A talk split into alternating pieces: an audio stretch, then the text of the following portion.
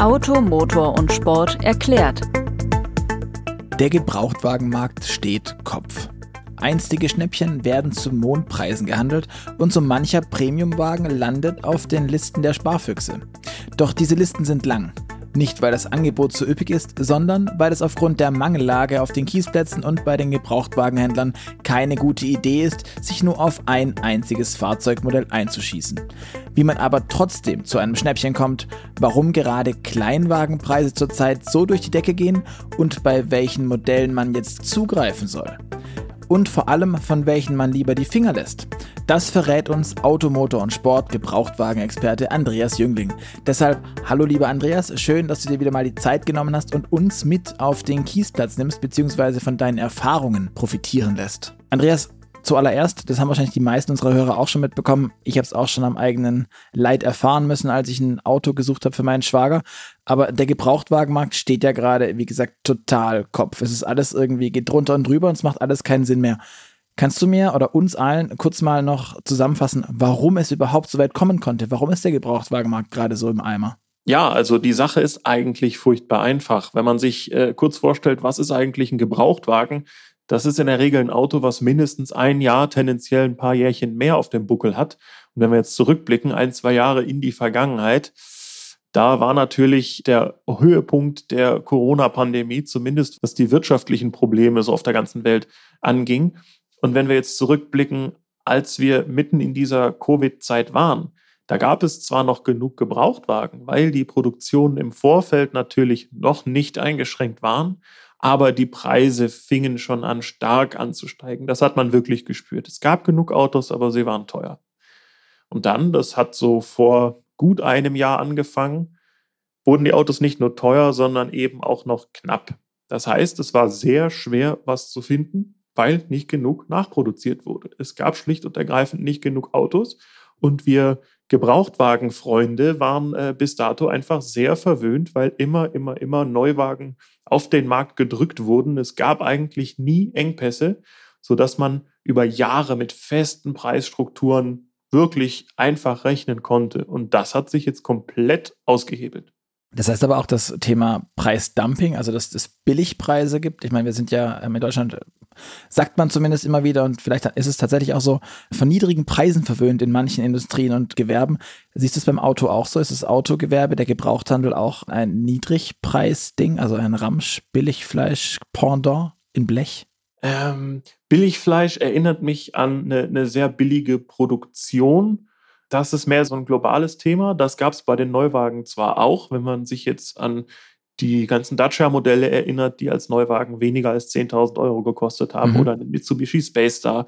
Viele von diesen ehemaligen super günstigen Autos sind wirklich angestiegen im Preis. So, was wir aber bis dato hatten im Niedrigpreissegment, waren eben Autos, die na, technisch betrachtet tadellos waren, die schon ein paar Jährchen auf dem Buckel hatten aber die einfach so wenige Anhänger fanden, dass man sie wirklich für einen kleinen vierstelligen Preis kriegen konnte. Man kann das Phänomen vielleicht vergleichen mit so einem Fahrrad, was irgendwann mal vorm Hauptbahnhof beschlagnahmt wurde, weil es da einfach rumstand. Das hatte dann einfach keinen Wert mehr, so wirklich mhm. das Auto. Verstehe. Weil du es gerade schon ansprachst, äh, mit den kleinen, günstigen Autos, den Mitsubishi Space Star hast du ja beispielsweise angesprochen. Welche Segmente sind denn die gefragtesten und wo ist denn dann das Angebot aktuell am größten und vor allem wo auch am knappsten? Auch das ist aktuell, naja, erfreulich logisch oder erfreulich nachvollziehbar. Denn jeder kann es sich wahrscheinlich selbst denken oder zumindest ein bisschen nachvollziehen. Wenn wir schon Zeiten der Knappheit haben und Zeiten der teuren Preise, dann versucht man instinktiv natürlich ein Auto zu finden, was von vornherein günstig ist. Damit meine ich die Anschaffung und eben auch, ich sag mal, die Komplexität und andererseits auch niedrig ist im Verbrauch. Ja, das sind eben so gut wie alle Kleinwagen, das sind so gut wie alle Kompaktwagen. Das umfasst übrigens auch Dieselmodelle, also ich sag mal so, die unter zwei Liter großen Dieselmotoren, die wirklich die sparsamen Verbräuche einfahren, die sind gerade ganz besonders gefragt und fast nicht zu kriegen. Und wenn, dann für sehr viel Geld. Das ist die eine Seite der Medaille. Die andere Seite sieht natürlich so aus, es geht nicht allen Leuten schlecht.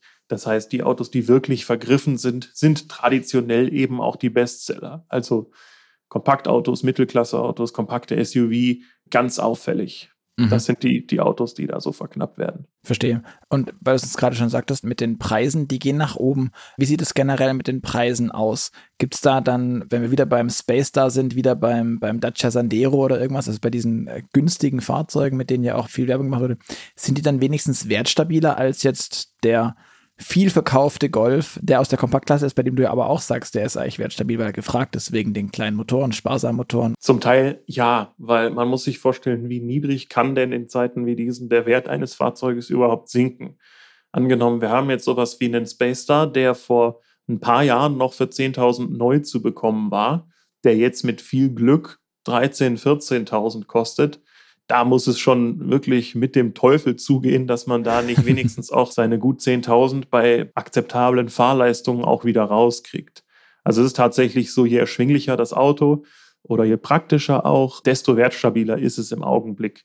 Man kann es ein bisschen auch daran erkennen, ein wirklicher Riese im Wertverhalt war über Jahrzehnte immer der VW-Bus. Ja, mhm. Der Transporter, der Multivan, Caravelle, wie auch immer man äh, sie nennen möchte, die waren immer extrem wertstabil, sind es auch noch, weil es einfach Autos sind, die gebraucht werden und gefragt sind.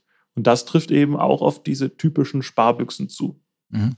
Und äh, wenn es darum geht, dass jemand ein günstiges Auto sucht, hast du denn sowas wie Schnäppchen, auf die man sich stürzen soll, kann, darf? Wenn ich die hätte, konkret, dann ähm, würde ich das wahrscheinlich selbst irgendwie ganz schnell auf die Wege bringen. Nein, es gibt tatsächlich einen kleinen Trend, der in die Gegenrichtung strömt, in die Gegenrichtung von diesen kleinen, vernünftigen Autos. Und das sind Autos, die auf den ersten Blick vielleicht weniger vernünftig aussehen. Damit meine ich beispielsweise Limousinen und Kombis der oberen Mittelklasse, der Oberklasse, je nachdem, mhm. von wo man guckt. Da hat man teilweise sehr, sehr wirtschaftliche Autos, vor allem sehr gute Autos, aber in aktuellen Zeiten eben Autos, vor denen viele Leute zurückschrecken. Das heißt, die sind nicht ganz so gefragt und wir finden tatsächlich im Verhältnis günstigere Preise, auf jeden Fall aber, wenn man genug sucht, auch Preise auf einem Vor-Covid-Niveau. Okay, das sind wir dann, wenn wir konkret werden, bei E-Klasse, C-Klasse, T-Modell, Limousine, 5er BMW, 3er BMW, Audi A6, A4. Richtig. Also richtig. auch den Premium-Fahrzeugen oder dann wäre man auch schon bei einem Renault Talisman, der ja versucht, in dieselbe Kerbe zu schlagen, aber es halt von vornherein noch etwas günstiger anging. Sehr gute Frage. Das, was so die, die Underdogs angeht, wenn man jetzt mal das Beispiel Talisman nimmt, da gibt es tatsächlich wenig Konsistenz am Markt. Schlicht und ergreifend, weil davon von vornherein weniger Autos gebaut und verkauft worden sind.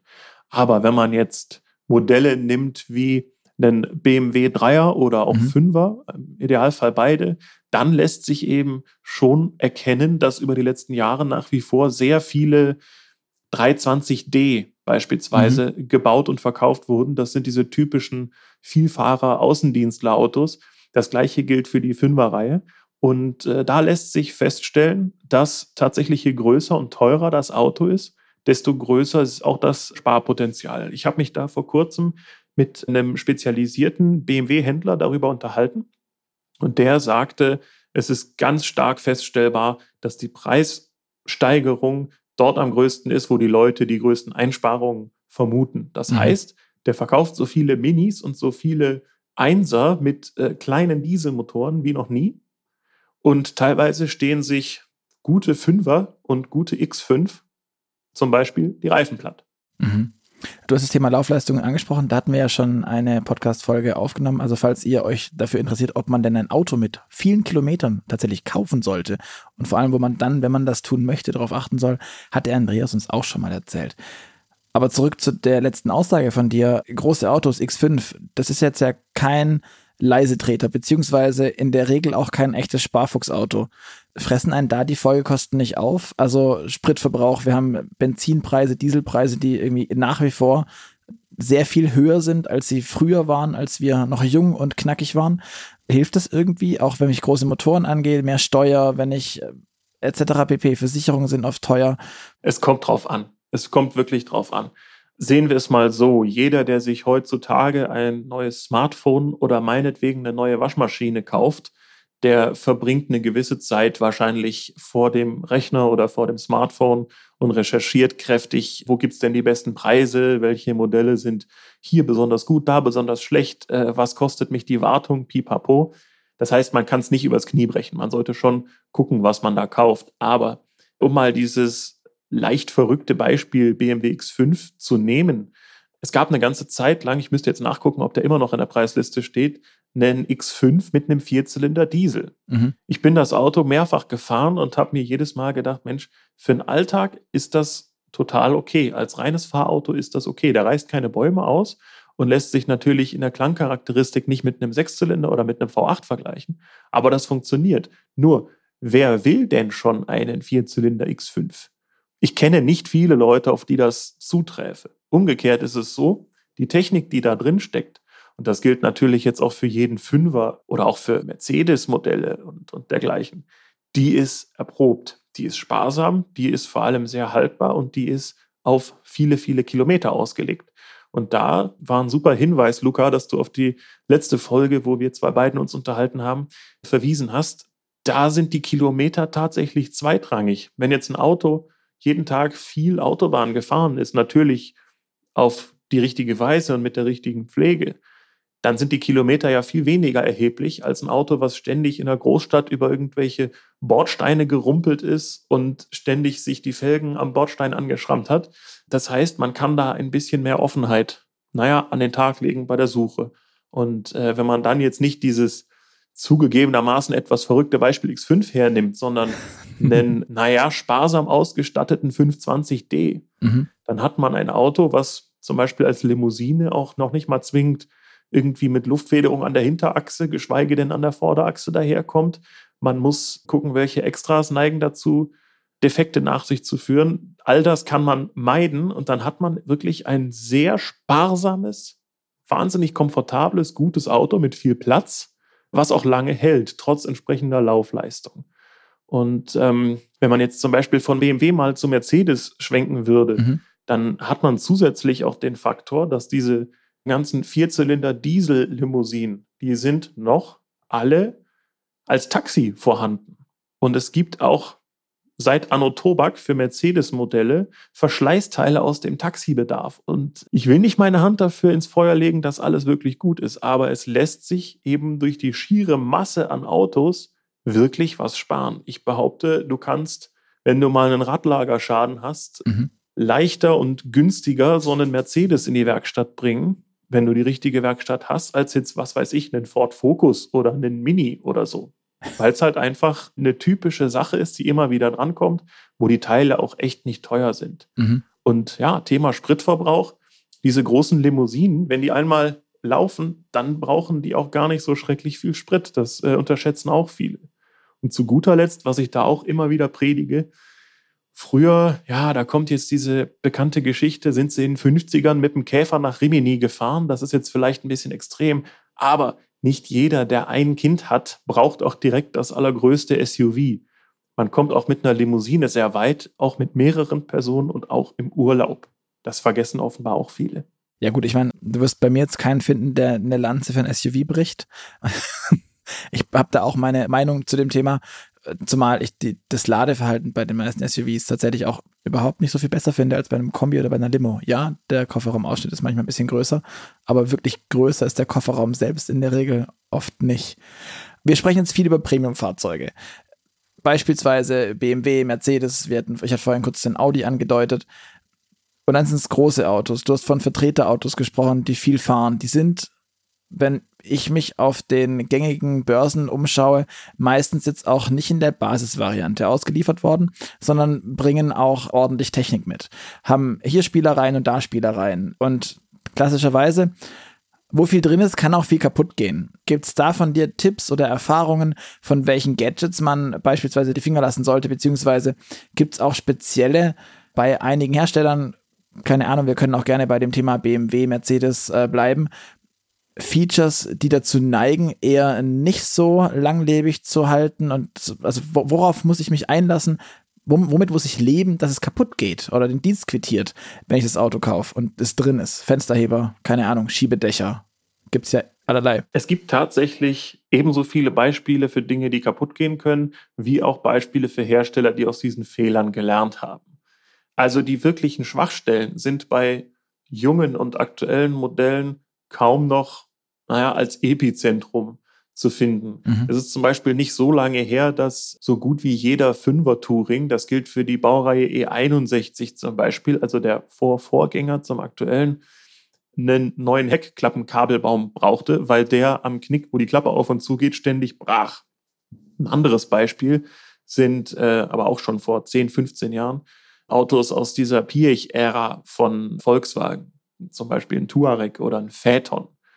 Die waren wirklich überladen mit Technologie, konnten auch ganz tolle Sachen, aber das war zum Teil eben noch nicht so ausgereift, dass man also gesagt hat, damals bei diesen Autos, Mensch, bloß keine Luftfederung nehmen, bloß kein Keyless Go. Und das bedeutet jetzt nicht, dass diese Fehler alle nicht mehr vorkommen bei den modernen Autos, aber sie sind nicht mehr so konzentriert vorhanden. Es kommt leider immer wieder vor, dass mal Komponenten ausfallen, weil alles auch mit einem Steuergerät verbunden ist aber es sind mehr Einzelfälle als früher. Generell bleibt da eigentlich nur zu sagen, wenn man wirklich auf der ganz sicheren Seite sein möchte, dann spart man einfach, was man kann, beispielsweise eine Luftfederung. Die braucht man bei den Premium-Autos nicht zwingend, die federn auch so ganz wunderbar. Und äh, wenn mal was kaputt geht, dann ist definitiv immer der Fall, dass eine Luftfederung teurer in der Wartung ist als eine ganz normale Stahlfederung.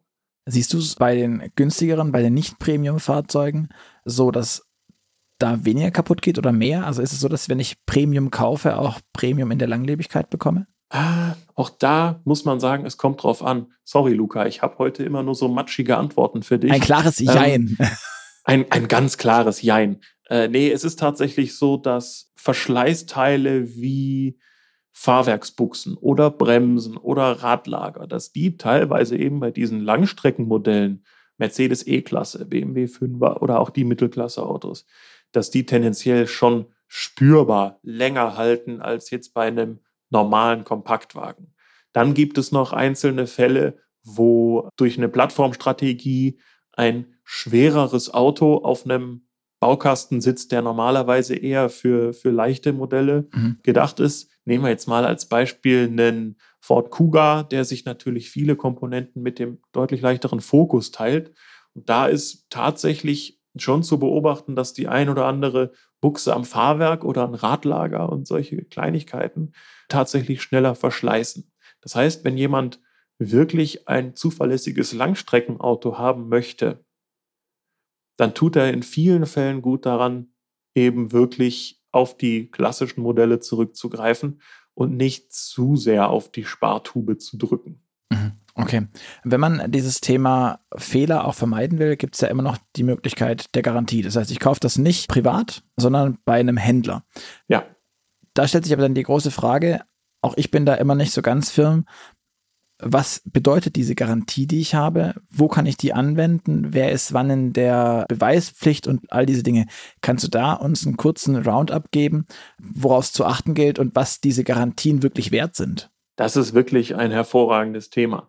Da gebe ich jedem den Ratschlag, setzt euch mal ins Auto und fahrt mal in den Speckgürteln unserer Großstädte an diesen ganzen Gebrauchtwagenhöfen vorbei tretet mal auf die Bremse und schaut euch um, wie das da so aussieht und wer da so rumläuft. Das ist teilweise ganz schön schattig, was da abgeht. Und ich will nicht damit alle über einen Kamm scheren und sagen, das ist immer so, ihr dürft nur zum Vertragshändler gehen. Nein, es gibt Beispiele für zuverlässige, gute wertvolle Gebrauchtwagenhändler, die haben nicht zwingend was mit einem glänzenden Fliesenboden und einem schönen Glashaus zu tun, in dem die Autos parken, sondern eher, wie werde ich da behandelt? Schaut euch mal zum Beispiel die Google-Rezensionen an. Ja, in jedem Restaurant ist das kein Geheimnis, aber beim Autohändler denkt man vielleicht nicht so häufig dran. Das ist aber ganz wertvoll, um zu sehen, werden hier regelmäßig Leute über den Tisch gezogen oder nicht. Und wenn das nicht der Fall ist, dann kann man in der Regel auch eher zu den angebotenen Garantieleistungen greifen, die es da gibt, als bei diesen zwielichtigen Fähnchenhändlern. Mhm. Ja, es ist gar nicht so selten, dass du bei diesen etwas zweifelhaften Gestalten auch irgendeine Gebrauchtwagengarantie von einem toll klingenden Versicherungsunternehmen oder wie auch immer angeboten bekommst. Da ist meine Erfahrung und auch die Erfahrung von Leuten, mit denen ich schon darüber gesprochen habe, leider oft so, dass dann gesagt wird, ja, deine Garantie gilt leider bloß an Tagen mit F, wo die Sonne scheint und in der Nacht zuvor Vollmond war. Und genau in deinem Fall äh, leider nicht. Das tut uns furchtbar leid. Du guckst jetzt in die Röhre. Das passiert häufiger, als man sich das wünscht. Indes ist es so, wenn du, wie gesagt, bei einem wirklich vertrauensvollen Gebrauchtwagenhändler, der vielleicht auch Stammkunden bei seiner eigenen Werkstatt betreut, bist, der tut natürlich gut daran, dich mit einem vernünftigen Garantieunternehmen zu verknüpfen, auf das du dich eben auch verlassen kannst, weil sind wir mal ehrlich, selbst wenn ich mir einen günstigen Gebrauchtwagen kaufe und ich bin jetzt vielleicht kein Selbstschrauber, dann möchte ich mich ja darauf verlassen, dass wenn ich das Auto in die Werkstatt bringe, ich dann auch wirklich einigermaßen sorgenfrei davonkomme. Und dann ist es natürlich so, zu guter Letzt, man kann sich nach wie vor eigentlich immer auf die Herstellerangebote verlassen, die es gibt in den Werksniederlassungen. Es gibt sowas wie die jungen Sterne von Mercedes, Gebrauchtwagen Plus bei Audi und so weiter. Jeder Hersteller hat da so ein zertifizierte Gebrauchtwagenprogramm. Das sind nicht immer die günstigsten Autos, aber ähm, da kann man sich drauf verlassen. Zu guter Letzt äh, bleibt da zu sagen, wir haben in letzter Zeit relativ viel zusammengearbeitet mit Auto Hero. Das ist ein Online-Shop für Gebrauchtwagen. Es gibt auch andere Konkurrenzmodelle und auch dort bekommt man eine vertrauenswürdige Garantie. Wenn wirklich was nicht stimmt, bekommt man da Hilfe. Und was sind meine rechtlichen Ansprüche? Also irgendwie ein Jahr habe ich ja immer, das mir quasi zumindest mal zusteht wofür gilt sowas generell? Verschleißteile, Öl, irgendwas? Oder geht es Auch das gegen ist heikel. Durchrostung und sowas, was ja der Hersteller manchmal noch mitgibt? Nein, also eine Rostgarantie gibt es tatsächlich nur vom Hersteller selbst und dann auch nur mit entsprechenden Bedingungen. Da gibt es Fälle, die, äh, wo die Garantie nur dann greift, wenn beispielsweise der Rost von innen nach außen rostet. Kenne ich jetzt so nur sehr selten, aber das nur am Rande. Rechtlich ist es so, bei jedem Gebrauchtwagen, den du kaufst, bei einem Händler, musst du ein Jahr Gewährleistung erhalten. Mhm. Das ist so. Man kennt es von manchen Inseraten, dass da zum Beispiel steht im Kundenauftrag. Mhm. Das äh, heißt dann im nicht ganz so klaren Klartext, der Händler sagt, ja, das Auto gehört meinem Kumpel, eigentlich verkaufe ich das nicht offiziell, also ist das mehr so ein privater Gebrauchtverkauf und die wollen sich dann halt eben um diese Garantie drücken, keine Garantie, sondern diese Gewährleistung drücken. Und die besagt rein rechtlich, dass das Auto in einem einwandfrei fahrbaren und sicheren Zustand sein muss zum Zeitpunkt, wo ich es abgebe. Und das deckt auch Fälle ab wie ein sich einschleichender Schaden. Wenn ich jetzt also ein halbes Jahr nach dem Kauf mit einem Kupplungsschaden liegen bleibe und das Auto wird von einem Gutachter geprüft und der Gutachter sagt, Mensch, die Kupplung, die ist schon seit äh, mindestens 50.000 Kilometern auf dem Weg nach draußen. Das hätte der Händler wissen müssen. Da kannst du, wenn du einen guten Anwalt hast, eben auf diese Gewährleistung zurückgreifen und kannst deinen Kauf beispielsweise wandeln. Dann gibt es noch eine Nachweispflicht, wo sich die Händler dann oftmals noch versuchen, um irgendwelche Zahlungen zu drücken, weil sie sagen, ja, das stimmt ja nicht, das wollen wir doch erstmal sehen, ich schicke jetzt meinen eigenen Gutachter und so, das ist manchmal sehr, sehr heikel. Aber äh, wenn die Fälle klar sind, dann lässt sich auch mit geringem juristischen Aufwand so ein wirklicher Reinfall beim Gebrauchtwagenkauf wandeln. Okay, aber am Ende ist es alles nicht so einfach, wie ich das richtig verstehe. Es ist manchmal ein bisschen unschön. Also man muss Haare auf den Zähnen haben, wenn man tief ins Regal greift. Deswegen auch mein Rat, sucht euch entweder einen mhm. vernünftigen Händler, bei dem man sich auch vorstellen kann, in einem Streitgespräch auf Augenhöhe zu bleiben oder viele schrecken davor zurück, aber es geht letztlich um das Auto, das man kauft und nicht um die Person, wo es herkommt. Schaut auch mal auf die privaten Angebote, ja. Also es gibt nach wie vor diese Rosinen, die man sich auf dem Gebrauchtwagenmarkt rauspicken kann, wo dann tatsächlich ein perfekt Checkheft gepflegtes Auto bei Omi und Opi vorm Einfamilienhaus parkt. Das kann man machen, definitiv. Das ist besser als jedes halbwegs zweifelhafte Händlerauto, wo man sich eben nur auf schwarz auf weiß im Checkheft verlassen muss. Mhm. Zu guter Letzt, wenn wir jetzt den Gebrauchtwagenmarkt gucken, wir haben schon erfahren, es ist bisschen drunter und drüber alles. Hast du eine Handvoll Tops und Flops bei der Gebrauchtwagensuche, über die du in der letzten Zeit gestolpert bist? Du machst es ja sehr regelmäßig, auch für die ganzen Geschichten, die du schreibst bei uns auf mhm. ähm, ams.de, also automotor und sport.de, beziehungsweise auch für die Printausgabe. Was sind deine Tops und Flops der letzten Zeit? Wohin darf man zugreifen und wo lässt man ganz, ganz dringend die Finger? Also, ich habe mich auf die Frage natürlich ein kleines bisschen vorbereitet vor der Aufnahme hier. Und ich habe mir gedacht, ich fange mal mit Flops an. Mhm. Und äh, ich nutze das jetzt nicht als Bühne, um über Autos zu sprechen, die so richtig mies sind und ständig kaputt gehen und Mängel haben, sondern ich betrachte das Ganze ein kleines bisschen wirtschaftlicher. Und zwar habe ich auf meine Top 3 drei der absoluten Bestseller gesetzt, die es in Deutschland so gibt. Und zwar der VW Golf, der VW Tiguan und der Skoda Octavia. Die nutzen alle den gleichen Teilebaukasten. Die sind technisch alle bis auf Einzelheiten, auf die ich jetzt nicht eingehen möchte, qualitativ hochwertig und gut kaufbar. Aber wer jetzt bei diesen Autos zugreift, der ist wirklich an der Börse ganz schlecht aufgehoben, weil er auf dem absoluten Gipfel einer Preiskurve wäre. Wenn ihr jetzt auf der Suche nach Kompaktmodellen seid, die ein bisschen praktisch sind, die viel Platz haben, lasst es bleiben, sucht was anderes, sucht meinetwegen was Größeres oder so. Es wird euch auf die Füße fallen, jetzt für sehr, sehr viel Geld so ein Auto zu kaufen und dann hoffen wir mal, dass sich die Lage in den nächsten ein, zwei Jahren schon beruhigt, irgendwann wieder abstoßen zu wollen. Das hat wirklich wenig Sinn. Das sind also tatsächlich meine Top 3, naja, also nicht Top, sondern Flops. VW Golf, VW Tiguan, Skoda Octavia. Und deine Tops, wohin darf ich zugreifen? Was soll ich mir dringend anschauen? Darüber haben wir eben gesprochen. Das sind tatsächlich größere Autos, die aber sich durch Langlebigkeit auszeichnen. Da habe ich zum Beispiel den äh, Mercedes W212, die E-Klasse, die, die Vorgänger E-Klasse, mit dem äh, Vier-Augen-Gesicht noch vor der, äh, vor der Modellpflege, später mit den rundgelutschten Scheinwerfern. Die ist A, wahnsinnig haltbar, B, als Vierzylinder hinreichend sparsam und C, wahnsinnig komfortabel. Also da hat man wirklich ein sehr gutes Auto und äh, genießt zudem einfach, dass es da sehr viele von gibt und dass die Wartung nicht so schrecklich teuer ist. Auch da gehen die Möglichkeiten der Ausstattung ins Luxuriöse. Also wir können Massagesitze haben, Luftfederung, Panoramadächer und so weiter. Da gibt es zwar auch jetzt keine Krisenherde, wie das früher mal bei Mercedes der Fall war, wie, wie zum Beispiel ein ABC-Fahrwerk mit äh, Hydropneumatik, von dem ich die Finger lassen würde. Aber da könnt ihr natürlich einiges sparen, wenn ihr da ein bisschen weiter unten ins Regal greift. Dem Alltagsnutzen und dem Alltagserlebnis tut das keinen großen Abbruch. Auf Platz zwei habe ich so ein Auto, das haben vielleicht nicht viele auf dem Schirm. Selbst bei uns in der Redaktion beispielsweise, wenn man sich so ein bisschen kollegial unterhält. Man denkt an vieles, nur nicht daran. Und zwar die GT-Modelle von BMW. Da gibt es den 3er GT und den 5er GT. Der wurde später umgemünzt zum 6er GT. Also der ist, glaube ich, jetzt sogar noch neu als Testwagen im Verlag. Gerade steht der in der Tiefgarage. Äh, darf ich das überhaupt verraten? Äh, Habe es trotzdem gemacht. Und äh, da ist es zum Beispiel so, diese Dinger haben mehr Innenraumvolumen als die entsprechenden Dreier- und Fünfer Touring-Modelle, haben die gleiche Technik, aber haben eine etwas höher bauende Karosserie mit einem Schrägheck.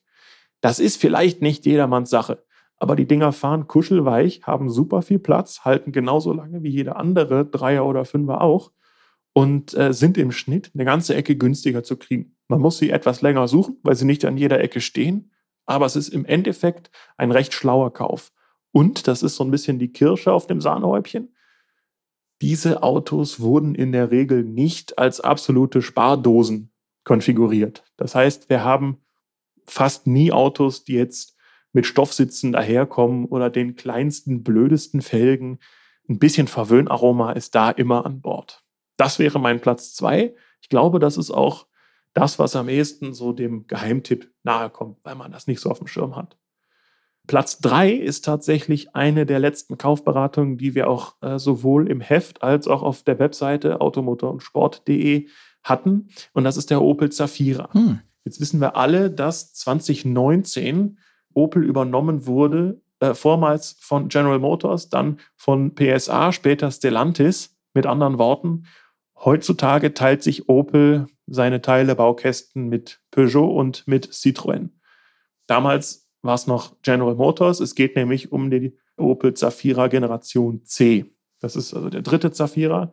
Es gibt auch einen Nachfolger. Es gibt aktuell immer noch einen Zafira auf dem Markt. Der ist aber tatsächlich auf Kleintransporterbasis. Und was völlig anderes. Nein, der Opel Zafira C ist Pkw-basiert. Da steckt Astra-Technik drunter. Die ist zuverlässig und solide. Das Ganze ist verknüpft mit einem gut gemachten Fahrwerk, was mit dem stattlichen Mehrgewicht, also die Dinger wiegen in der Regel um die 1,8 Tonnen, sehr gut klarkommt. Das Auto ist wahnsinnig geräumig, clever konfiguriert und bietet durch diese leicht spacige Form nicht nur viel Platz, sondern kommt auch einigermaßen zeitlos daher. Also wenn ich dir jetzt sage, Luca, Mensch, kauf dir doch einen Familienvan und du verkneifst vielleicht schon das Gesicht, kann ich sagen, ja. du setz dich mal rein, fahr mal damit. Das ist gar nicht so blöd. Und wenn du tatsächlich dich dann später noch bei deinen Kumpels behaupten musst und sagen, Mensch, schaut euch das Auto mal an, du kannst erzählen, dass äh, schon der erste Opel Zafira eine witzige Eigenart hatte, so ein Fun Fact, dessen Bodengruppe mit dem Flex 7 Sitzsystem, wo du eben auch die dritte Sitzreihe im Boden versenken kannst, das wurde von Porsche entwickelt. Das hat Opel damals outgesourced, um wirklich das beste Sitzsystem für so einen Van zu bekommen. Und so war es dann auch. Und das zieht sich durch bis in die Generation C. Die Dinger sind zuverlässig, die sind sehr gut vor Rost geschützt, die kannst du kaufen. Ja, das muss ich noch vielleicht anfügen. Wir hatten ja einen Dauertester bei der Automotor Sport, einen Safira mit dem B-Turbo. Ich muss sagen, den fand ich jetzt nicht ganz so phänomenal gut, weil der echt geschluckt hat. Aber meine Schwieger ja, aber, furchtbar sparsam sind sie. Aber meine Schwiegereltern fuhren einen naja, zivileren einen Safira und ich bin sehr viel schon mit dem Teil unterwegs gewesen und kann da auch nur beipflichten. Es ist optisch nicht so mein Ding, mag aber vielleicht auch an dem Van-Konzept liegen, aber clever ist die Kiste auf jeden Fall. Mhm. An euch da draußen zum Abschluss der Safira. Vielleicht war es für euch eine Überraschung. Für mich war es tatsächlich eine, dass der Andreas genau dieses Auto noch aufs Tableau holt. Andreas, vielen, vielen Dank für all die Infos, die Tipps und vor allem auch, wovon wir die Finger lassen sollen. Ich glaube, das ist wahrscheinlich mit am meisten wert, wenn man sich da die Finger verbrennen kann. An euch da draußen, vielen Dank fürs Zuhören. Das war Automotor und Sport erklärt. Wenn ihr noch eine Frage habt an den Andreas zu einem der genannten Gebrauchtwagen, schickt die uns gerne an podcast-ams.motorpresse.de. Ich reiche es an den Andreas weiter und dann bekommt ihr auf jeden Fall eine Antwort. Wenn ihr sonst noch Fragen habt, die wir bei Automotor und Sport erklären sollen. Lasst es mich gerne wissen, dürfen auch gerne Gebrauchtwagen-Themen sein. Der Andreas hat vorher schon gesagt, er freut sich, wenn wir noch mehr zu den Sachen machen können. Ich sage vielen Dank fürs Zuhören. Nochmal vielen Dank, Andreas, und tschüss, bis zum nächsten Mal. Ciao.